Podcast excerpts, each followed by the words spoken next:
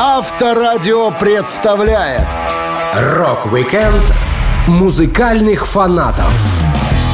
У каждой группы и каждого исполнителя есть поклонники, которые готовы на самые неожиданные поступки ради того, чтобы увидеть своего кумира, прикоснуться к нему или произвести впечатление. Я, Александр Лисовский, расскажу вам необычные истории из жизни рок-фанатов.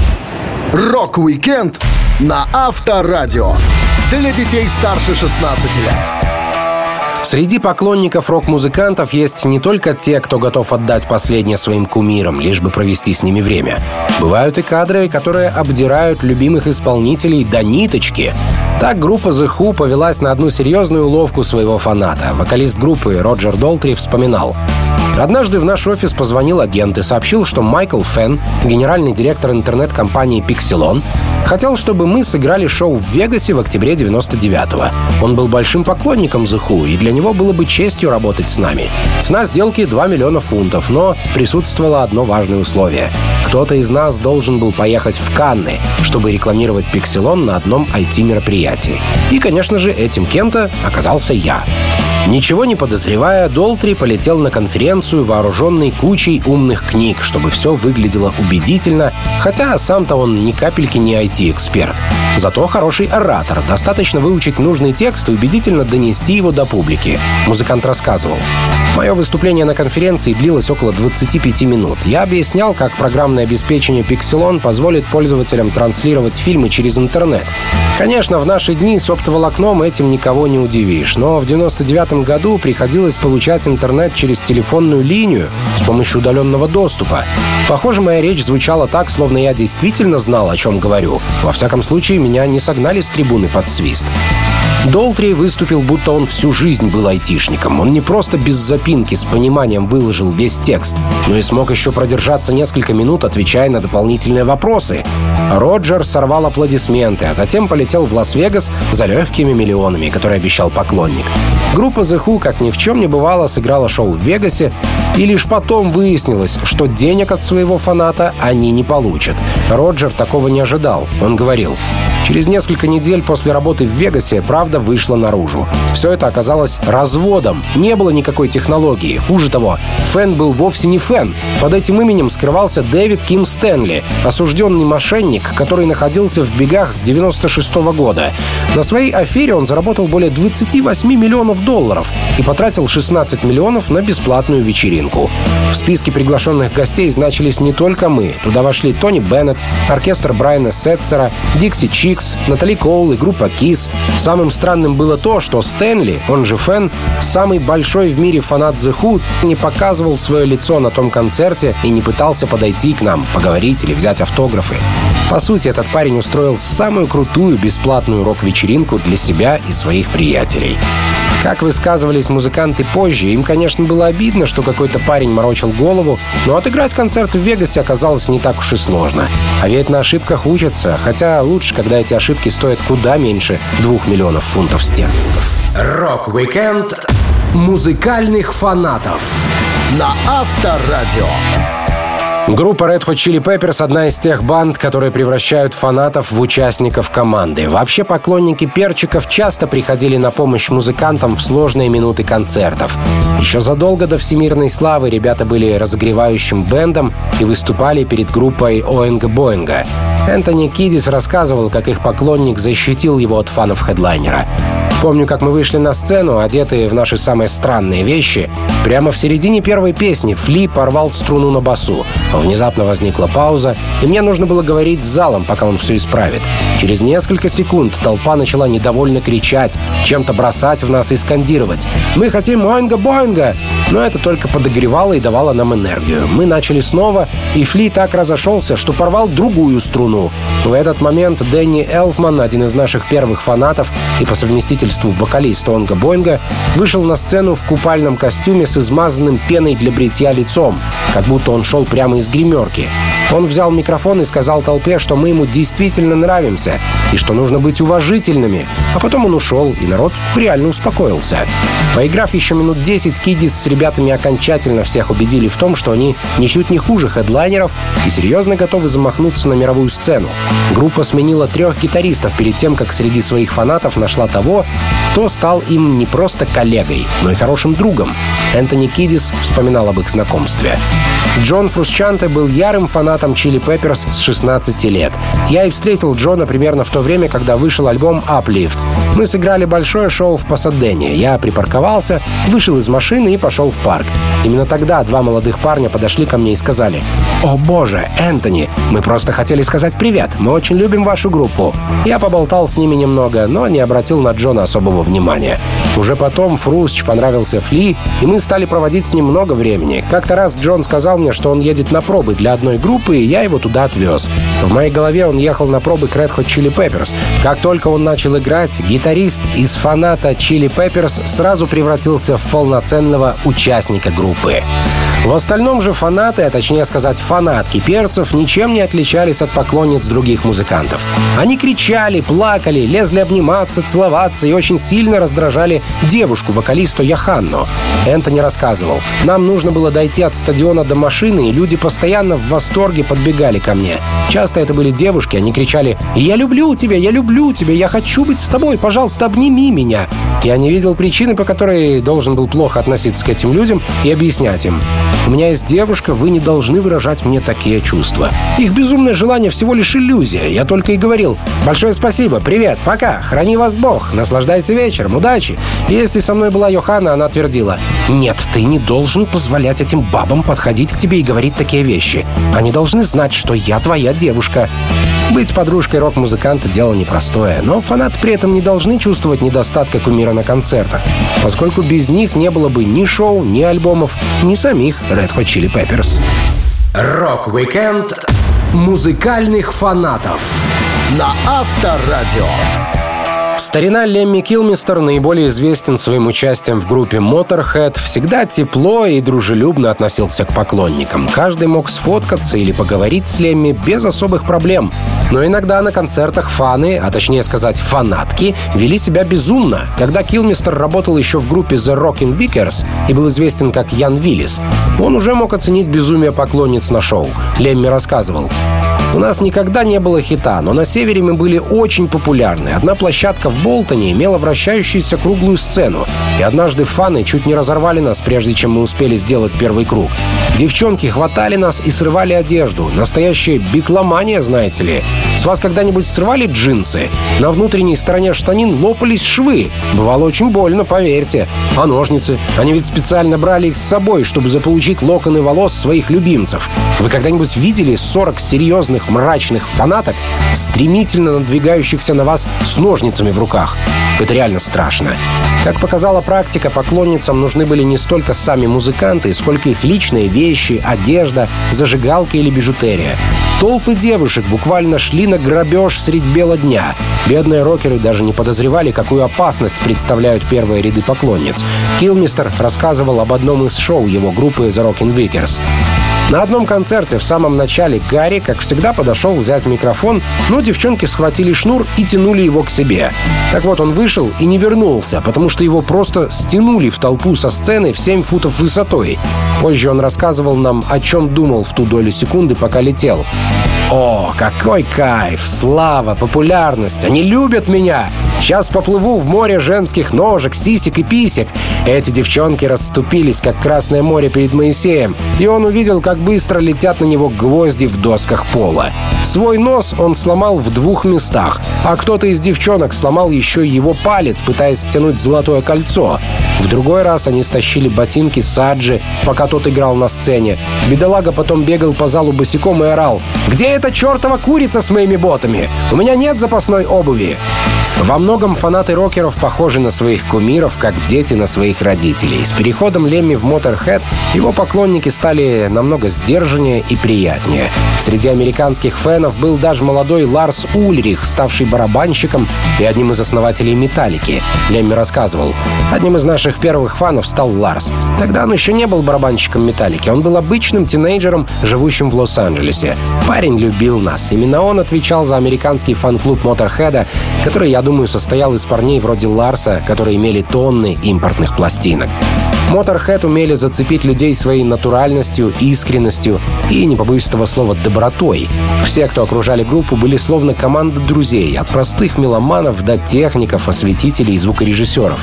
Звукарь Моторов работал с ними десятки лет. Парню сто раз предлагали уйти к тем же Black Sabbath за оплату в три раза выше.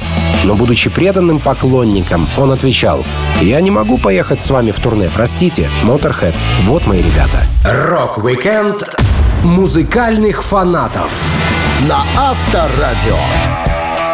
Группа Mötley Crüe всегда отличалась своими дикими поклонницами. Даже на заре карьеры у них были куда более красивые и активные фанатки, чем у команд с многомиллионными контрактами и звездным именем.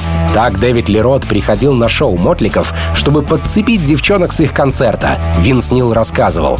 Одним из наших первых больших фанатов был Дэвид Лерот. А ведь раньше я продавал на стоянке поддельные футболки с их символикой. Теперь же Рот ходил посмотреть на мою группу. Хотя все мы знали, что делает он это не потому, что ему нравится музыка, а потому, что он любит цеплять девчонок, которые приходили посмотреть на нас, и это нам льстило.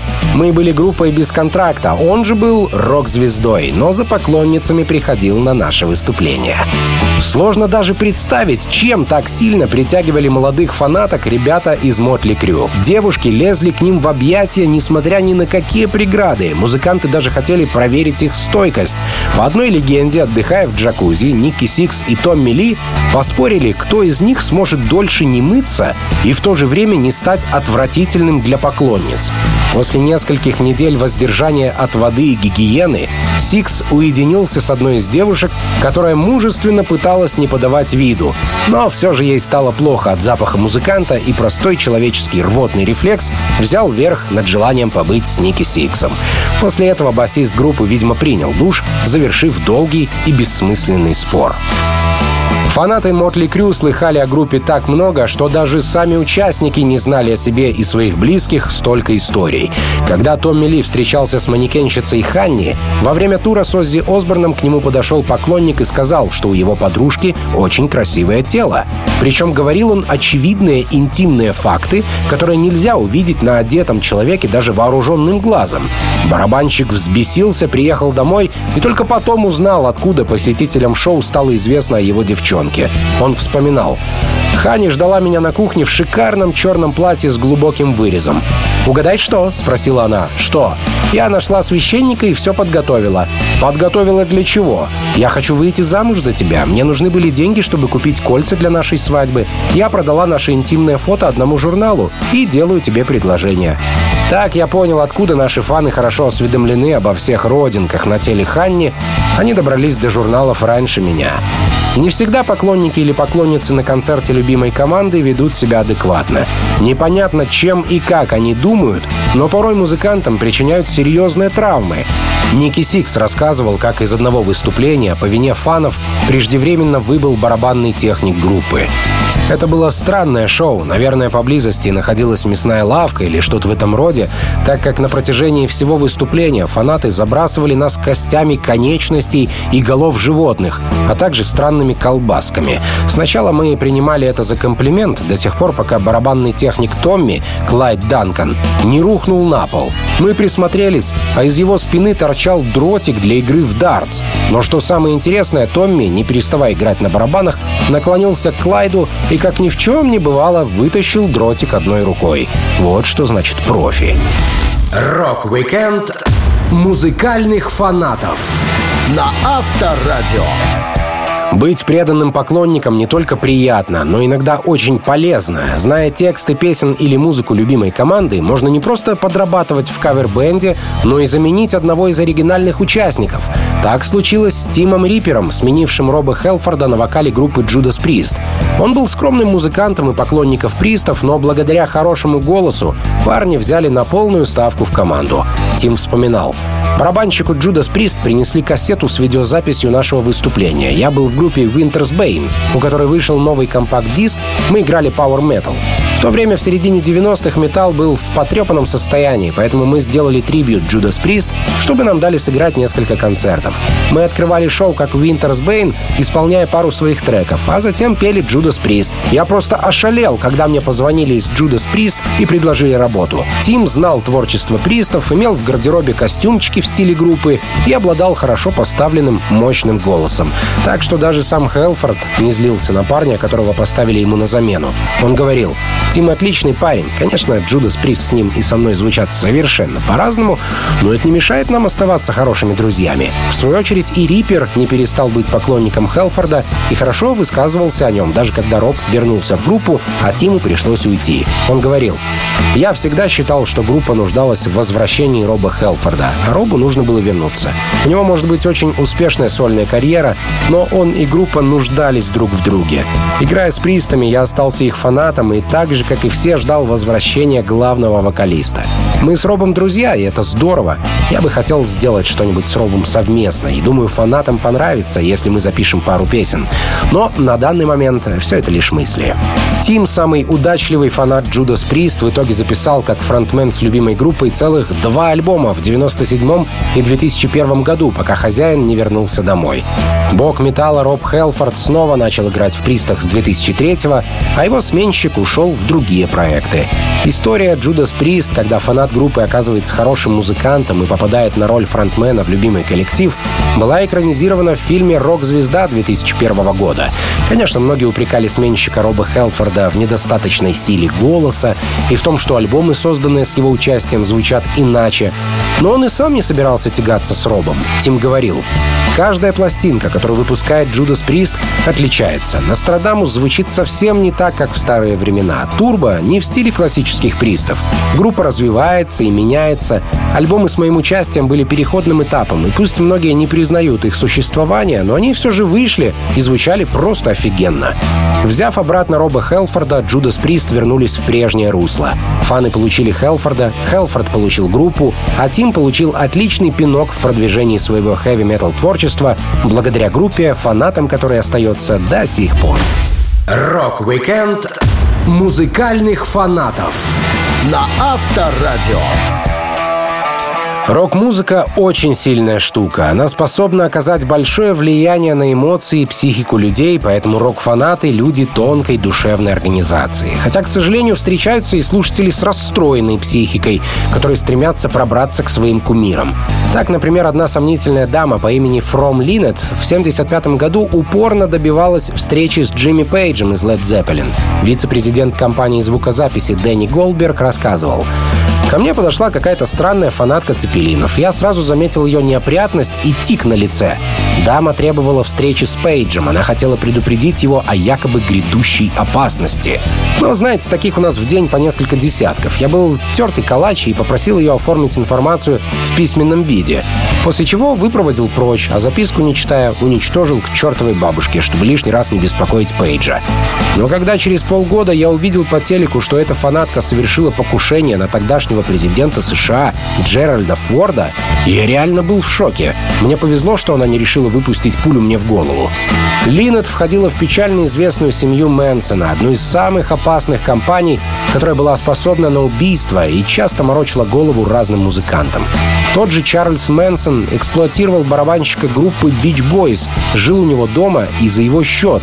Зато написал для группы целую песню. Но самой трагической историей встречи с неадекватным фанатом стала история Джона Леннона, которого застрелил его же поклонник Марк Чепман, тщательно спланировавший свою поездку в Нью-Йорк. Он купил оружие и некоторое время наблюдал за Ленноном возле его дома. Убийца рассказывал. «В то время я думал, что у Джона есть все эти деньги, он живет в этой красивой квартире, и он увлекается музыкой, ведет благодушный образ жизни. Это меня злило и раздражало. Я сравнивал это с тем, как я жил в то время. Я был очень зол и обижен. Я совершил крайне эгоистичный поступок. Мне очень жаль, что я причинил боль многим людям. Я все время думаю об этом. По словам Марка, он забрал у Леннона не только жизнь, но и славу. Прославиться таким способом была его основная цель. Чепмен более 40 лет находится за решеткой. Он вспоминает, что в последний день Леннон вежливо с ним общался, подписал пластинку и даже сфотографировался за несколько часов до трагедии. О случившемся был снят фильм «Глава 27» с Джаредом Лето в главной роли. Марк Чепмен говорил, что на случай провала его плана у него был целый список потенциальных жертв, которые могли бы оказаться на месте Леннона. Но о том, кто был в списке, Чепмен не помнил. Он называл фамилии актеров, музыкантов и политиков. Дэвид Боуи был уверен, что находился под номером 2 в списке Марка. Полицейские нашли у преступника билет на концерт музыкантов в тот же вечер. Дэвид вспоминал. Я был вторым в его списке. У Чепмана в тот вечер был билет в первый ряд на спектакль «Человек-слон», где я был в главной роли. Джон и Йока тоже должны были сидеть в первом ряду. На следующий день после убийства Леннона в ряду было три пустых кресла. Я не могу выразить, как сложно мне было играть. Я еле дотянул до конца спектакля. Rock-weekend музыкальных фанатов на Авторадио. Выступление на больших фестивалях, особенно когда ты не хедлайнер и не очень вяжешься по стилю с другими группами, это очень опасно. Так, на одном из первых значимых выступлений Guns N' Roses фанаты группы Social Distortion чуть было не утопили музыкантов прямо на сцене. В свою очередь, Ганзы в долгу не остались. Слэш рассказывал, как начиналась эта история. Это был 83 год, и мы должны были играть на разогреве у Фир, единственной лос-анджелесской панк-группы, которая мне нравилась. Мы приехали туда на Oldsmobile и только стали разгружать оборудование на специально отведенной для этого стоянке, как вдруг увидели, что в нашу сторону бежит толпа людей. Они мчались, словно к ним приближался Годзилла или какой-нибудь парень с дробовиком. Мы не могли понять, в чем дело до тех пор, пока они подобрались поближе к сцене и не увидели, что никакой сцены там нет. Фанаты Фир так перевозбудились, что разгромили сцену еще до начала концерта. В итоге группа договорилась выступить после панк-команды Social Distortion. То была одна из самых популярных панк-команд на фестивале, и выступать следом за ними значило равняться на них. Но ганзы оказались совсем другими, Слэш вспоминал. Среди зрителей было много панков, и они по-прежнему жаждали крови, особенно после выступления Social Distortion. Мы вышли на сцену, загремела музыка, и первые 30 секунд выступления превратились в чемпионат по плевкам между нами и первыми пятью рядами зрителей. Фанаты Social Distortion плевали в нас, а мы плевались в них в ответ. Это было весело и незабываемо противно. Вот такой мы были группой, очень упрямой. Что бы ни делала любая толпа, мы всегда обращали это против нее. К концу выступления отвратительная слюнявая перестрелка стала даже забавной. Мне было все равно, я был непроницаем. В этот момент энергия выступления взяла верх. На другом фестивале, когда пистолеты и розы разогревали группу Poison, фанаты оказались куда сильнее и мощнее. Им не нужно было плевать или кричать, они начали расшатывать сцену. Ганзы уже привыкли к легкому беспорядку во время шоу, но им хотелось уделать хедлайнеров, поэтому группа еще больше заводила публику, а публика еще сильнее расшатывала конструкцию. В итоге Poison даже не смогли сыграть программу, Слэш говорил. Мы вышли и стали играть, а зрители словно с ума посходили. Они взбирались на подмостки и раскачивали сцену в яростном возбуждении. К тому времени, как мы закончили, пожарные решили прекратить это безобразие. Помню, как я увидел ребят из Poison, которые несколько часов наряжались и красились. Они пришли во всем своем блеске, но играть им не разрешили.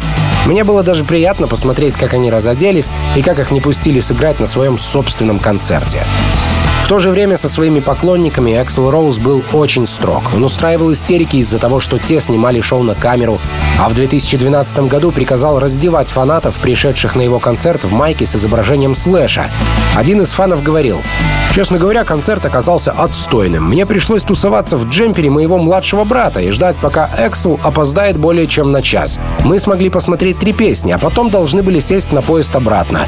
Я думаю, с поклонниками нужно обходиться уважительнее. Они же мать твою, тебя кормят, неблагодарная ты сволочь.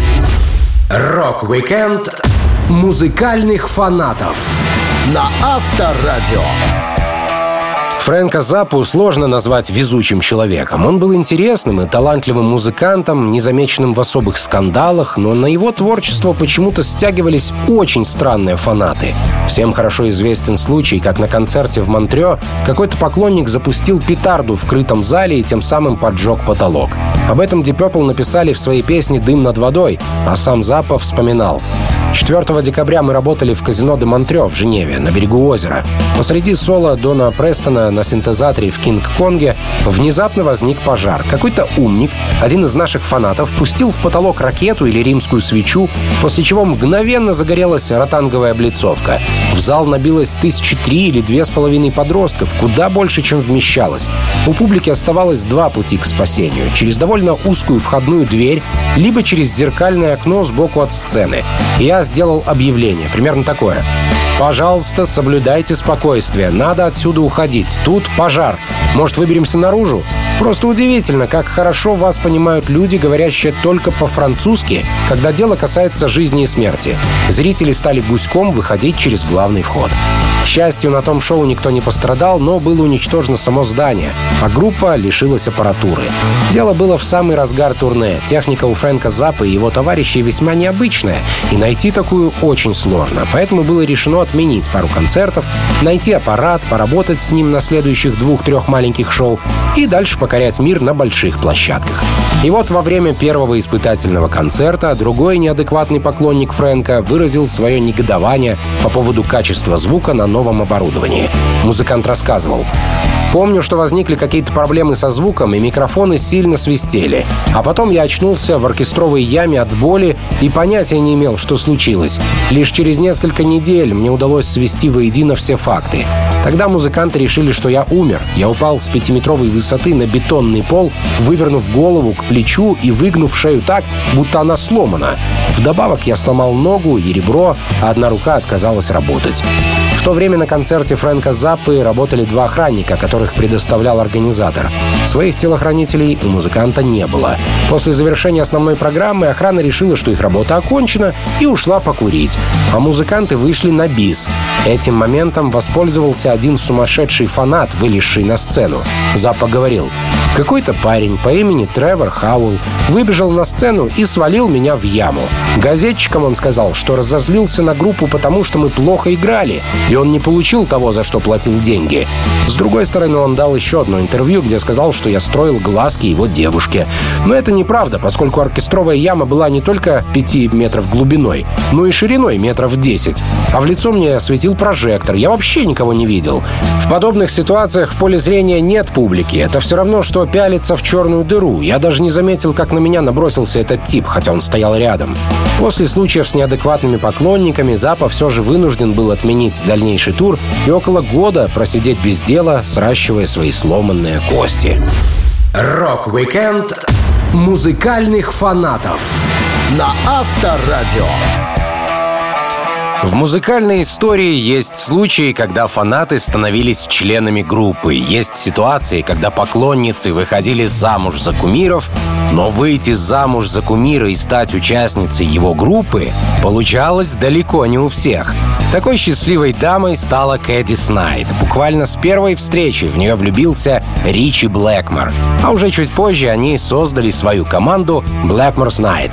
Пара познакомилась, когда 18-летняя поклонница подошла взять у 44-летнего Блэкмора автограф. Deep Purple тогда играли в футбол с сотрудниками нью-йоркской радиостанции, а юная Кэндис как раз работала на радио, поэтому с легкостью пробралась к Ричи. Блэкмор вспоминал. «Меня очень впечатлила внешность Кэндис. Обычно я так никогда не делаю, но в тот момент я сказал, «Вы очень красивые». Решив познакомиться поближе, послал за ней своего Роуди. Тот догнал Кэндис и передал мое предложение встретиться в местном баре. Кэндис не смогла отказать кумиру во встрече и не пожалела об этом. Блэкмор оказался веселым и очень приятным человеком. Она рассказывала.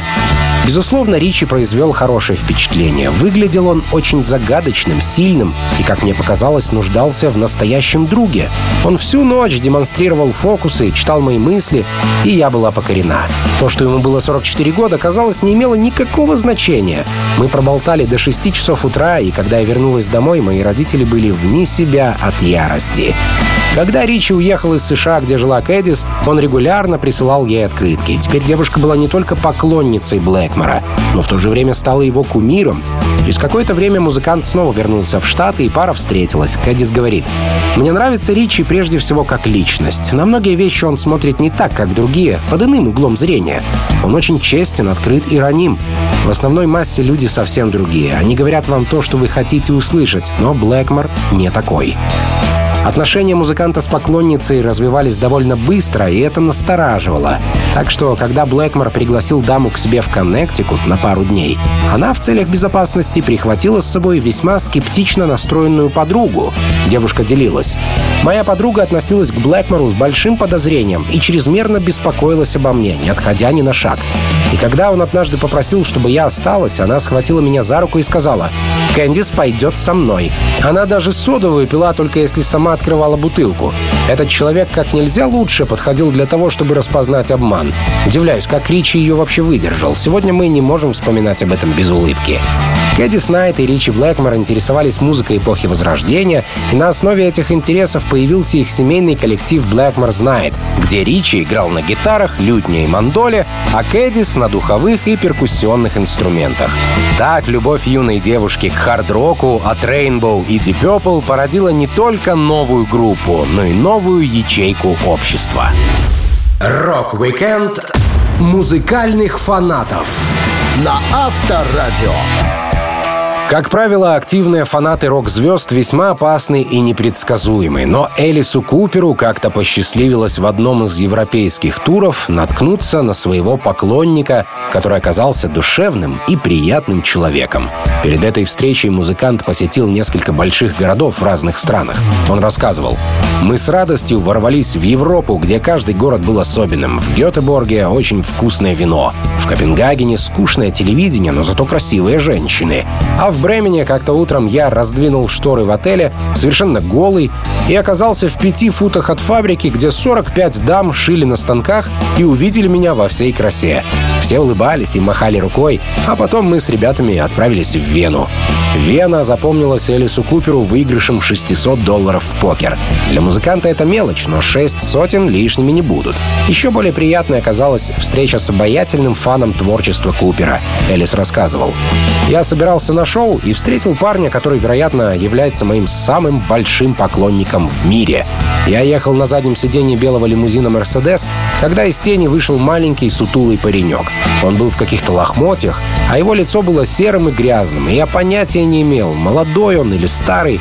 Он показал мне фотоальбом, который был наполнен статьями и фотографиями об Элисе Купере, собранными со всего мира, и должно быть весил килограмма два. Он смотрел на меня с большим восхищением и трепетом. Парень так боялся встречи со мной, что не мог даже улыбнуться. Элис Купер был приятно удивлен. Этот простой, скромный и милый поступок сильно тронул музыканта.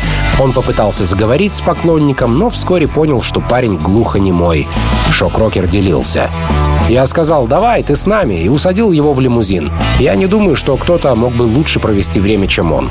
Он был рядом со мной весь оставшийся вечер, и мы даже подняли его на сцену и позволили ему посмотреть шоу оттуда. Когда все закончилось, он очень долго пожимал и тряс мою руку. У парня был хороший день. Затем он исчез в толпе. Но не все бывает так радужно. В тот же вечер безумные фанаты чуть не разорвали Элиса Купера после шоу. Обычно музыкант сразу уезжает, отыграв свой сет, пока поклонники не собрались на выходе. Но в этот раз что-то пошло не по плану, и тысячи кричащих людей ожидали Купера у его машины. Рокер рассказывал. Мы с фотографом Фрэнки пытались забраться в машину. Фаны порвали мне одежду, но то было не самое страшное. Мы хотели захлопнуть за собой дверь, но люди продолжали просовывать руки внутрь. Автомобиль начал набирать скорость, и дорожная сумка Фрэнки выпала на улицу.